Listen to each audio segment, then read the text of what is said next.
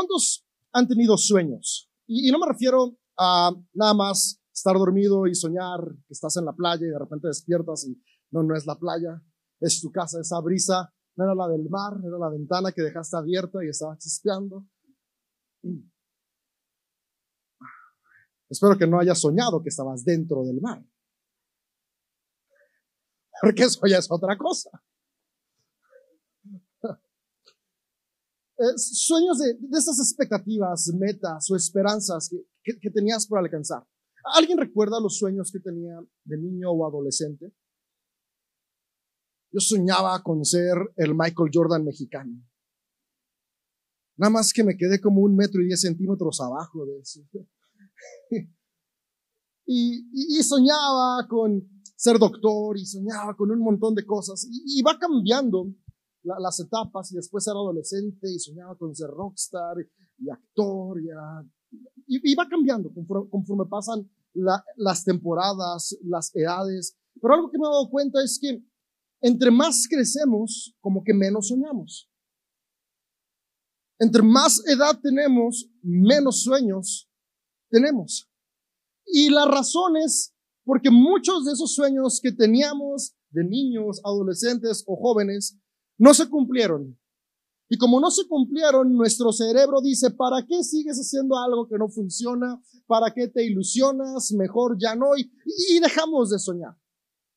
La cosa es que los sueños son el motor del avance. Todo lo que hoy tú y yo disfrutamos como algo normal que nos facilita la vida, un día fue un sueño que parecía imposible. Entonces, el día de hoy para ti, para mí es normal hacer una videollamada con alguien que está al otro lado del mundo y verlo en directo. Hace, no tanto, hace 20 años eso era un sueño imposible. Ni siquiera hace, hace mil años eso era brujería. O sea, tú le dices a alguien, vas a hablar con alguien. No, no, no, eso es el diablo. Y, y el día de hoy, muy tranquilamente podemos llegar de un lugar a otro ya sea sentados en un autobús, pedalándole una bici, acelerándole a una moto, en un coche, en un tren, porque hay un invento que se llama rueda. Y para ti, para mí, la rueda es lo más normal del mundo. De hecho, la mayoría de niños jugábamos a hacer rueditas, ¿no? Y, y, y. Y la rueda es algo que, que para nosotros es normal. Pero hace aproximadamente 200 mil años, ya sé que es una cifra larguísima, eso era impensable. Y hace 150 años, creer que una rueda se iba a mover sin la necesidad de la fuerza humana era aún más imposible, pero hubo un hombre, Henry Ford, que dijo, no, no, no, algo se puede hacer y soñó que era posible diseñar un coche y la gente lo tildaba de loco de tonto, de estúpido, y él dijo, pero puedo hacerlo. Y después hubo unos hermanos, los hermanos Wright, que ellos creían que el hombre podía volar.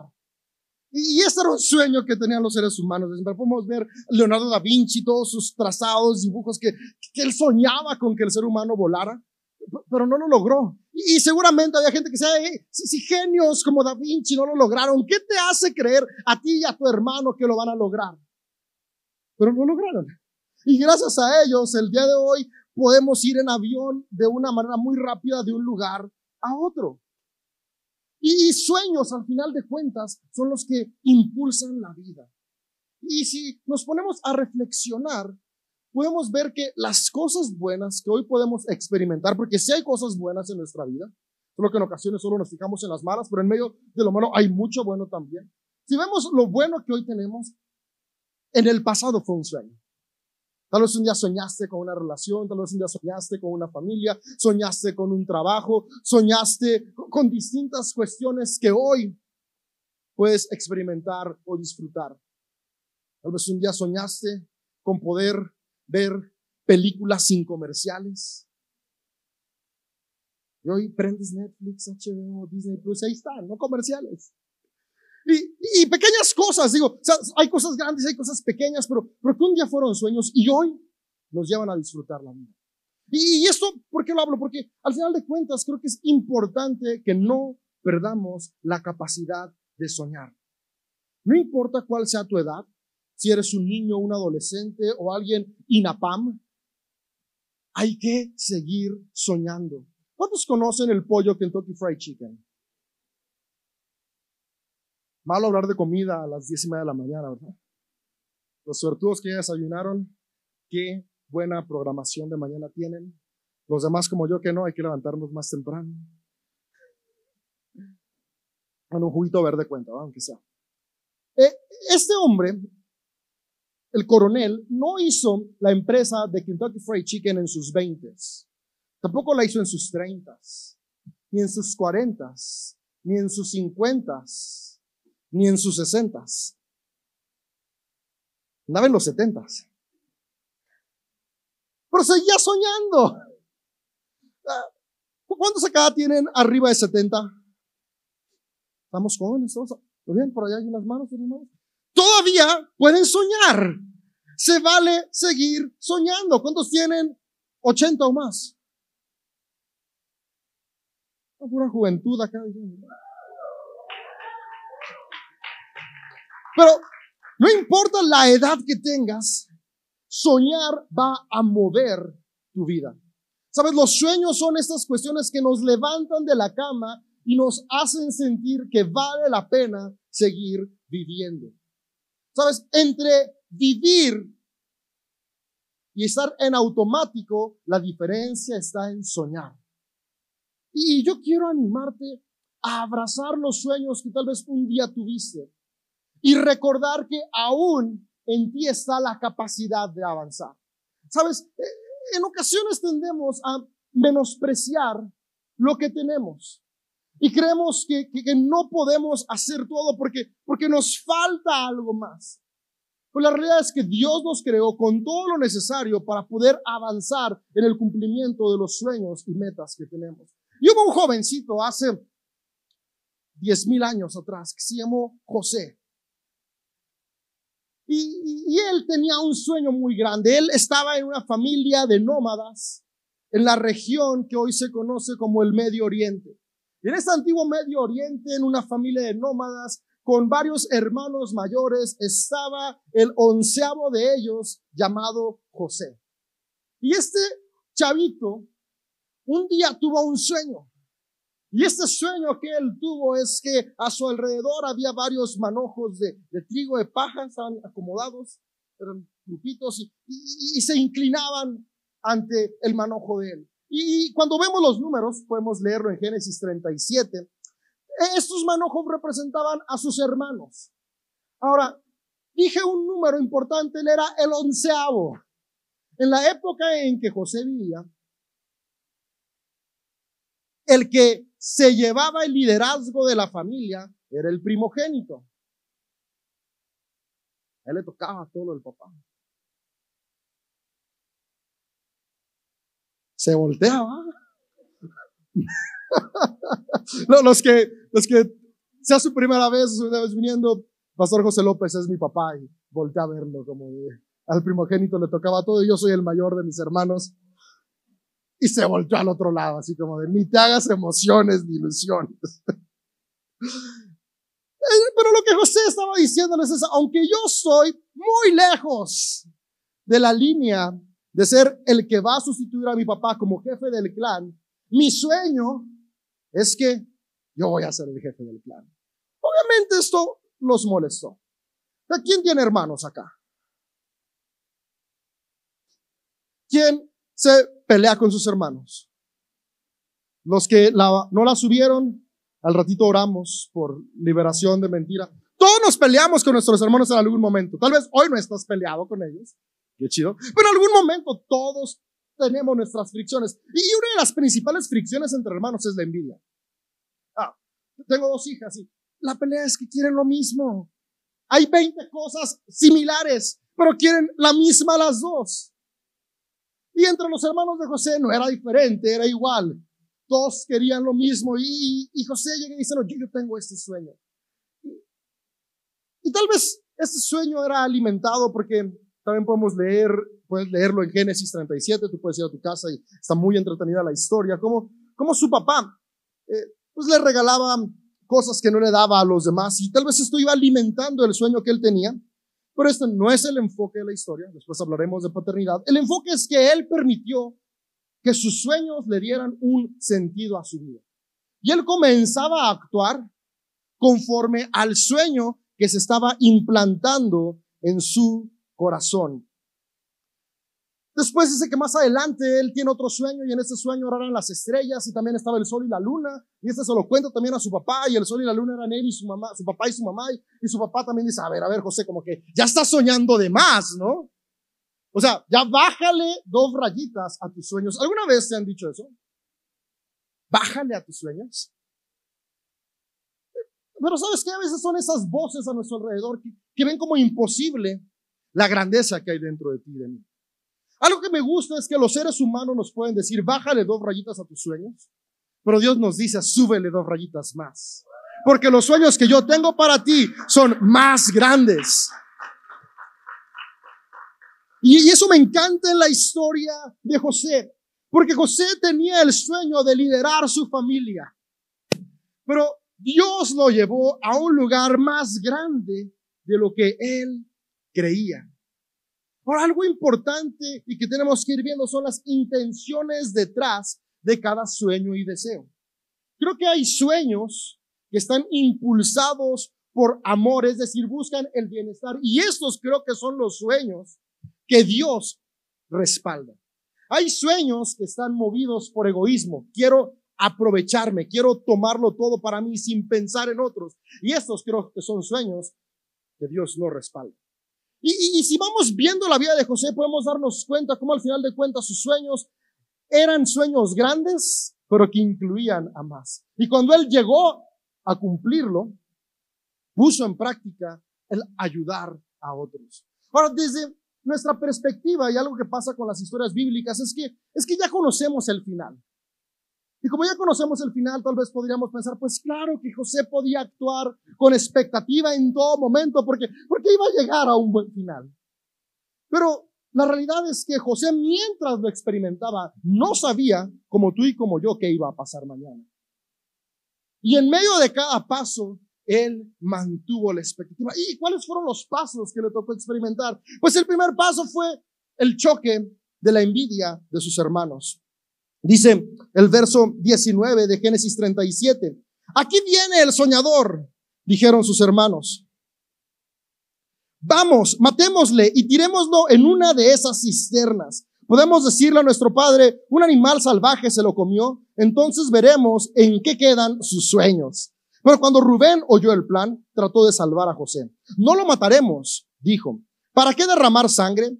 Solo tirémoslo en la cisterna vacía aquí en el desierto. Entonces morirá sin que le pongamos una mano encima.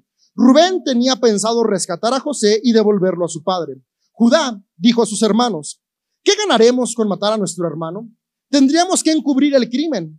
En lugar de hacerle daño, vendámoslo a los mercaderes ismaelitas. Después de todo, es nuestro hermano, de nuestra misma sangre. Qué compasión, ¿no? Véndelo como esclavo. Así que sus hermanos estuvieron de acuerdo. Entonces, cuando se acercaron los ismaelitas, que eran mercaderes madianitas, los hermanos de José lo sacaron de la cisterna y se lo vendieron por 20 monedas de plata y los mercaderes se lo llevaron a Egipto. Hay circunstancias donde parece que nuestro sueño se murió. Según el relato y, lo que podemos encontrar en el texto, en este momento José tenía 17 años. Estaba en la, edad donde, donde se puedo hacer mucho. Pero su sueño de gobernar su clan moría porque primero parecía que lo iban a matar. ¿Alguna vez has sentido que gente a tu alrededor quiere matar tus sueños? Quiero poner una empresa. ¿Qué vas a ponerte una empresa? Tú no puedes, no sabes, no eres capaz. Quiero ser futbolista. O sea, chutas con la izquierda y se va para el otro lado. Y, escuchamos voces sobre su rol que quieren matar el sueño. Y de repente hay circunstancias donde ya no nada más es la voz, sino que parece que realmente el sueño se está acabando. Y José le pasó esto. José fue vendido como esclavo. Un esclavo ya no tiene decisión. Él en su casa, aunque sea podía y medio convencer a su papá y podía tal vez pensar qué podía hacer para llegar a cumplir el sueño, granjearse a sus hermanos, ganárselos, quién sabe cuál era el plan que tenía. Pero en el momento en que lo venden, pareciera que el sueño muere. Las circunstancias están en su contra. Algo que yo encuentro en la historia, puedes leer Génesis 37, Génesis 38, Génesis 39, es que la expectativa que José tenía se mantenía. Porque la esperanza que José tenía no estaba fundamentada en sus circunstancias, estaba fundamentada en la relación que su padre le había inculcado a tener con Dios. Jacob, el hombre que luchó con Dios, era el padre de José. Y él también un día tuvo un sueño y, yo creo que él le enseñó a todos sus hijos que, que se vale luchar por el sueño. Y en medio de las circunstancias adversas, José no se detuvo a mirar sus circunstancias, sino que se mantuvo todo el tiempo mirando quién lo acompañaba en medio de sus circunstancias. Y amigo, amiga, yo lo que hoy quiero que se vaya a nuestro corazón es que el mismo Dios que acompañó a José en el sueño, era el mismo Dios que estuvo con José en la cisterna, y fue el mismo Dios que estuvo con José mientras era vendido como esclavo, y es el mismo Dios que hoy está contigo y conmigo en medio de los momentos buenos, en medio de los momentos malos, en medio de los momentos de desesperanza y de esperanza. No estamos solos. Y eso le dio a José la confianza para en medio del momento difícil seguir creyendo. Y ahí está la clave de los sueños. Muchos de los sueños no los cumplimos porque en el momento de la adversidad nos dimos por vencidos. Cuando, cuando, vimos como la dificultad fue como de, mejor ya no, creo que es imposible, creo que no puedo. Y empezamos a frenarnos con suposiciones. Nunca supimos si sí podíamos o no, porque antes de intentarlo o reintentarlo decidimos decir, no es para mí. A, mí me encanta leer biografías de, la gente que ha creado las cosas que, hay en nuestro alrededor, en nuestro mundo, en la tecnología, los inventos, etc., etc., la medicina. Y, y todos tienen una constante. Y esa constante es que nadie, nada le salió a la primera. Pero se mantuvieron. Seco Pérez había tenido unas carreras muy malas. Se mantuvo y quedó en segundo lugar hoy. Mugre Max tiene un mejor coche, por eso se mantienen.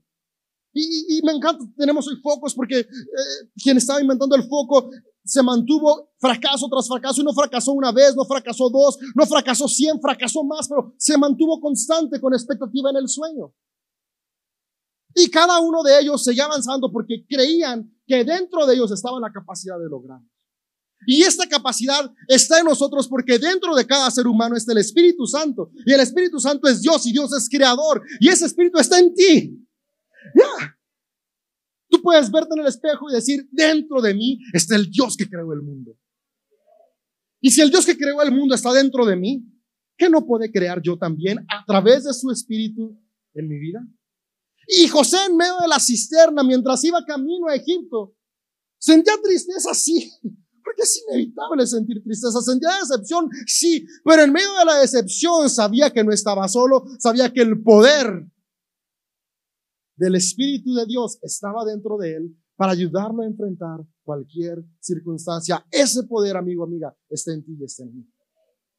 Y él llega a Egipto y llega a la casa de Potifar un hombre de mucha influencia en Egipto. Y, y, eso me gusta porque aún en medio de las circunstancias complicadas, cuando nuestra confianza está en Dios, podemos ver que Él va acomodando las cosas. Y, José confiaba en Dios y, llega a la casa de Potifar. Pudo haber llegado a otro lugar, pero llegó a un lugar de influencia. Y estoy seguro que en ese lugar comenzó a conocer personas que iban a ser clave para su sueño futuro. Sabes, en ocasiones menospreciamos el lugar en el que estamos hoy porque no es donde soñamos. Pero el lugar en el que estamos hoy nos prepara para el lugar al que queremos llegar. ¿Qué tal si el día de hoy en el trabajo que estoy luego con excelencia, porque aunque no es el que quiero, es el que me prepara para llegar a donde quiero? Si hoy trabajo con excelencia, el día de mañana que me ofrezcan el puesto que quiero, mi patrón va a hacerme una carta de recomendación buena, es decir, es un buen elemento. Pero si yo sé que esto ni me gusta y llego tarde, el día que se presente la oportunidad, mi patrón va a decir, ni lo contrates, yo estaba rogándole a Dios que renunciara. No.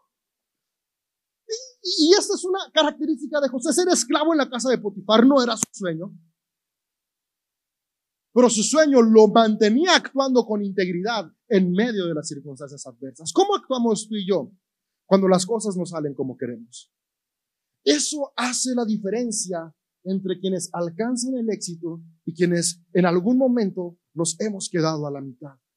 Pero lo increíble es que el día de hoy todos podemos dar un nuevo paso y comenzar a soñar como José. Soñar con la confianza de que el Espíritu Santo en nosotros nos capacita aún en medio de los momentos cruciales. Aun cuando no estoy en donde quiero, el Espíritu que me llevará a donde quiero llegar me está capacitando para estar preparado para ese momento. Y en medio de la casa de Potifar dice el relato, puedes leerlo de nuevo. Es, es muy largo Génesis, por eso mejor se los parafraseo. Y, y, y, ahí en este momento José se gana el favor de Potifar. ¿Y por qué se lo gana? Porque recordemos, el sueño de José era ser líder de su clan. Y para ser líder de un clan tienes que ser alguien responsable, tienes que ser alguien que administra, tienes que ser alguien con iniciativa. Potifar, José se ganó el favor de Potifar que lo puso al mando de su casa no nada más porque estaba guapo, no nada más porque era, era inteligente, no, era porque actuaba de la manera necesaria y adecuada para ganarse ese lugar. Actuaba creyendo en su sueño. Actuaba como un líder. Siendo esclavo, seguía actuando para ser líder. Y eso lo vio Potifar. Y le dio un lugar de influencia. Pero en medio de ese lugar de influencia, José seguramente dijo, me voy a ganar mi libertad. Porque van creando nuevos sueños. Y eso se vale. Tienes un sueño que te lleva otro sueño, otro sueño. Pero justamente tal vez cuando él sentía que estaba por ganar algo más, llega Doña Poti. A Doña Poti le gustó José. Dijo, este colágeno. De aquí soy. Yo que tenía arrugas y, y José, recuerda, tenía un sueño, el sueño de liderar. Y para liderar hace falta integridad. Pero aparte de eso, Josué sabía que, quien lo movía y lo acompañaba era el Espíritu de Dios. Y él sabía que este Espíritu lo llevaba a vivir en estándares diferentes. Y cuando llega Doña Poti y le dice, mi hijo, ¿qué onda? ¿Cuándo? ¿A cómo? ¿Qué horas? Dije, hey, no, no, no, no, no. Mi amo me ha dado permiso de tomar todo lo que hay en la casa, menos a usted. No me hables de usted, mi hijo, de tú, tanta confianza. No, no, no, no, no. Señora Poti, no. La señora Poti se enoja, empieza a armar su plan porque doña Poti vengativa. Hay novelas que pueden salir bien chidas de los textos de la Biblia, ¿te imaginas? En lugar de nombre de novela. La doña Poti, la traicionera.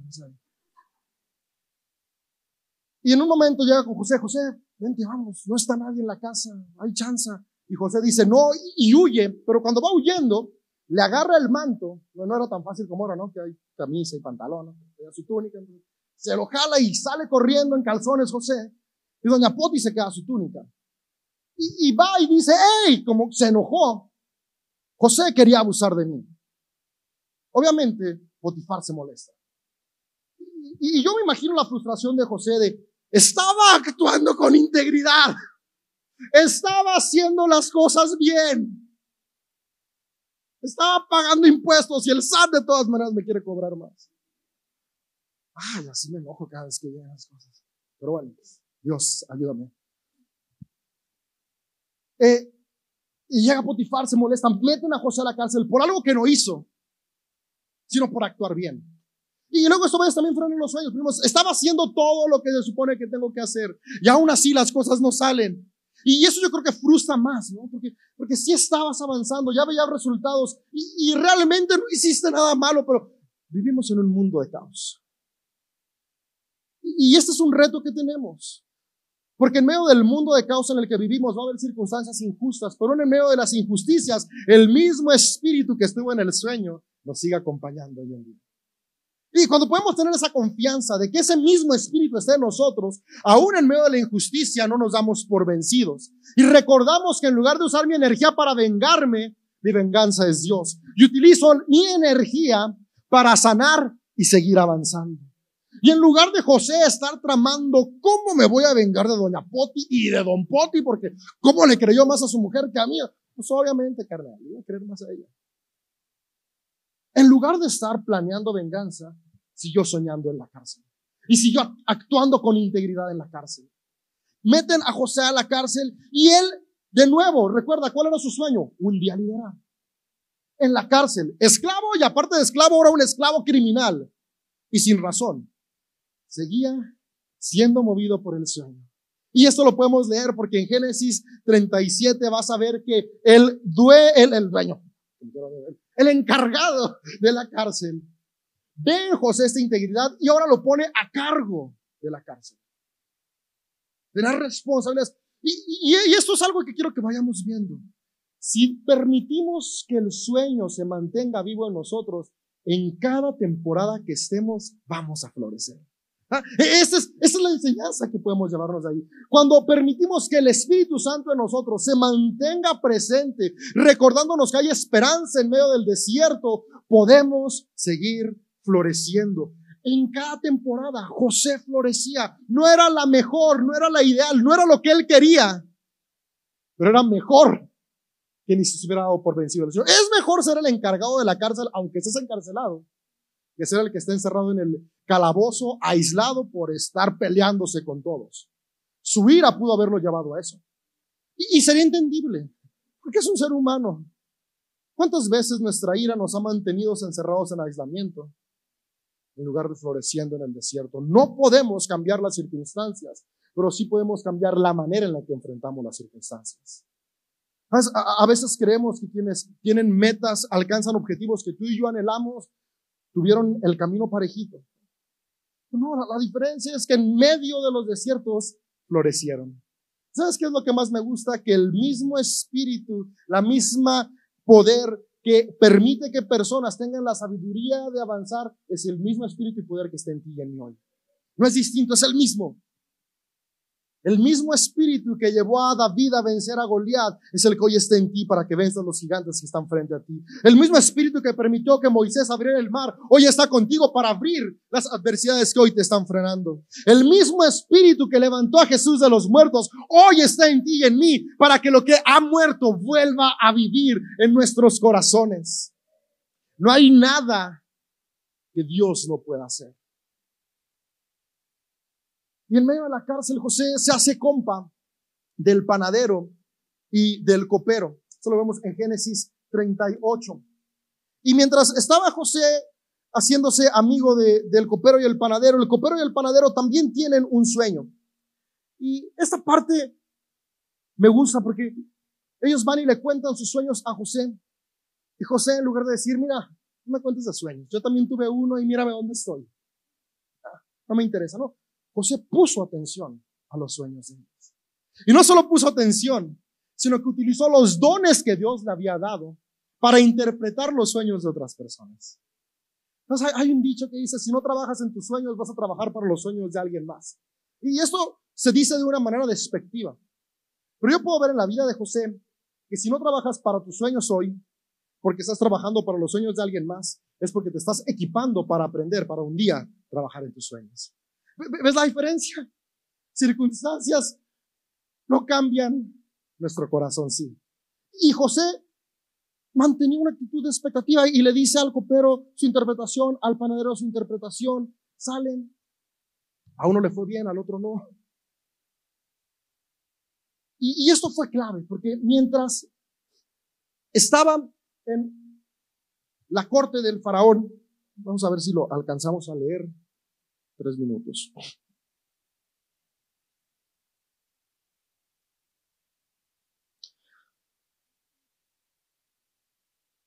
Mientras estaban con el, con, el, con el, faraón, el copero, que fue el que se salvó, el faraón tuvo un sueño también, porque todos tenemos sueños.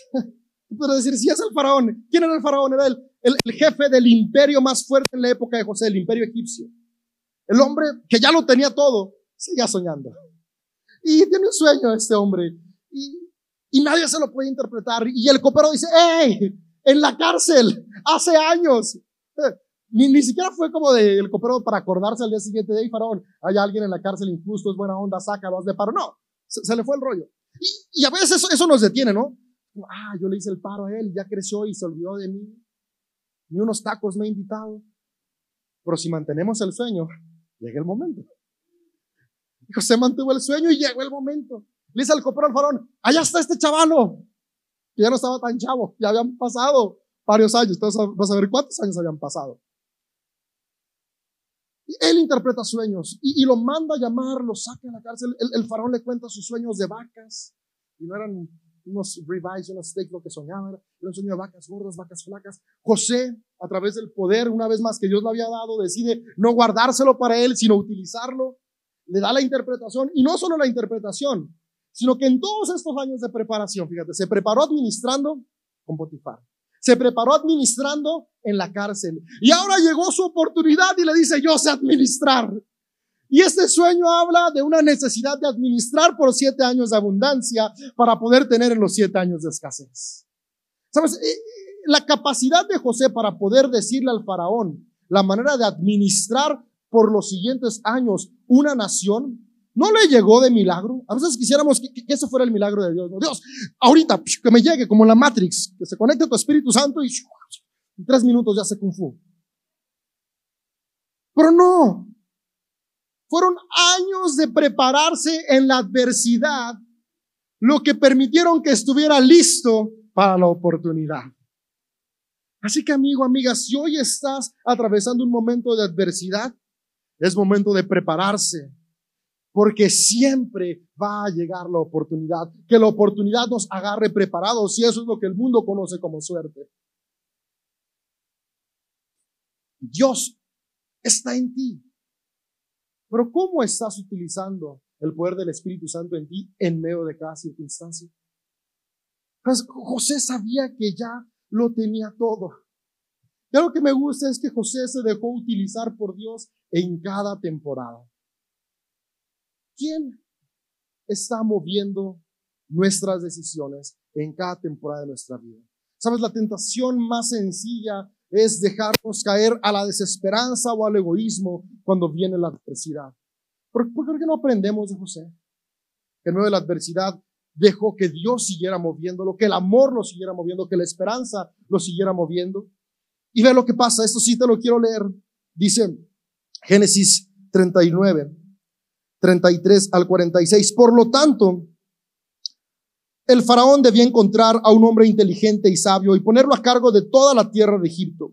Después el faraón debería nombrar supervisores de la tierra a fin de que almacenen una quinta parte de la cosecha durante los siete años buenos. Hagan que ellos reúnan toda la producción de alimentos en los años buenos que vienen y lleven a los graneros del faraón. Almacenen bien el granero y vigílenlo para que haya alimento en las ciudades. De esta manera habrá suficiente de comer para cuando lleguen los siete años de hambre sobre la tierra de Egipto. De lo contrario, el hambre destruirá la tierra. Las sugerencias de José fueron bien recibidas por el faraón y sus funcionarios. Entonces el faraón preguntó a sus funcionarios, ¿acaso encontraremos a alguien como este hombre tan claramente lleno del Espíritu de Dios? Así que el faraón dijo a José, como Dios te ha revelado el significado de los sueños a ti, es obvio que no hay nadie más sabio e inteligente que tú. Quedarás a cargo de mi palacio y toda mi gente recibirá órdenes de ti. Solo yo, sentado en mi trono, tendré un rango superior al tuyo. Tenía 30 años José cuando comenzó a servir en el palacio del faraón, rey de Egipto. 13 años de que sus hermanos lo metieron a un calabozo por soñar que iba a ser el líder del clan. Trece años de adversidad, manteniendo vivo el sueño. Trece años confiando en Dios, aun cuando las cosas no salían como esperaban. Y el sueño de dirigir a una pequeña tribu de nómadas terminó siendo el sueño de dirigir al imperio más grande de la época en la que él vivía. No tiene comparación. Nada. Es como soñar con ser el presidente de la mesa directiva de la escuela de tus hijos y acabar siendo el presidente de la nación. Así es. Cuando confiamos en el poder de Dios a través de su Espíritu en nosotros y permitimos que el sueño siga vivo, nos mantenemos honrados, nos mantenemos responsables, nos mantenemos actuando aún en medio de la adversidad el resultado termina siendo más grande de lo que imaginamos. Y ahí es donde puede aplicar lo que Jesús le dijo a sus seguidores, cosas mayores harán. Sabes, cada milagro que Jesús hizo iba acompañado de años de preparación. Tú y yo en los evangelios leemos cómo restauraba la vista, cómo permitía que los cojos volvieran a caminar, cómo el agua la convertía en vino, cómo multiplicaba los panes. Y tú y yo quisiéramos llegar también a la hora de la comida y multiplicar la pizza. Solo llegó una, pero somos 20. Padre, tus manos, que sobren 12 canastos, 12 cajas. Ay, parecieron para repartir a los vecinos. Pero se nos olvida que, los evangelios nos relatan a Jesús de 30 años. Pero los años antes de eso no es que Jesús estaba nada más sentado tomando piña colada a la orilla del mar de Galilea. Fueron años de preparación, de conexión con el Padre, de amar a sus prójimos, de obedecer a sus padres, de, ser parte de la sociedad en la que él vivía de una manera productiva. Lo que lo capacitó para llegar a hacer milagros. Lo que hacemos en el proceso determina el resultado. ¿Qué vamos a hacer hoy? ¿Vamos a permitir que los sueños que habían muerto y revivan? Para que en las manos de Dios podamos avanzar. ¿Sabes? Ya estás completo, ya estás completa. Ahí está una guitarra. Tú y, tú y yo somos como una guitarra. Y esta está completa. No le hace falta ninguna cuerda. Espero. No, no le falta ninguna. Pero por, esa guitarra en las manos de alguien que no sabe tocar, de nada sirve. Y podían pensar, alguien, ah, está descompuesta. Pero en las manos de alguien que sabe tocar genera una melodía. Y no es que estaba incompleta, es que solamente ocupaba las manos adecuadas para que saliera su potencial.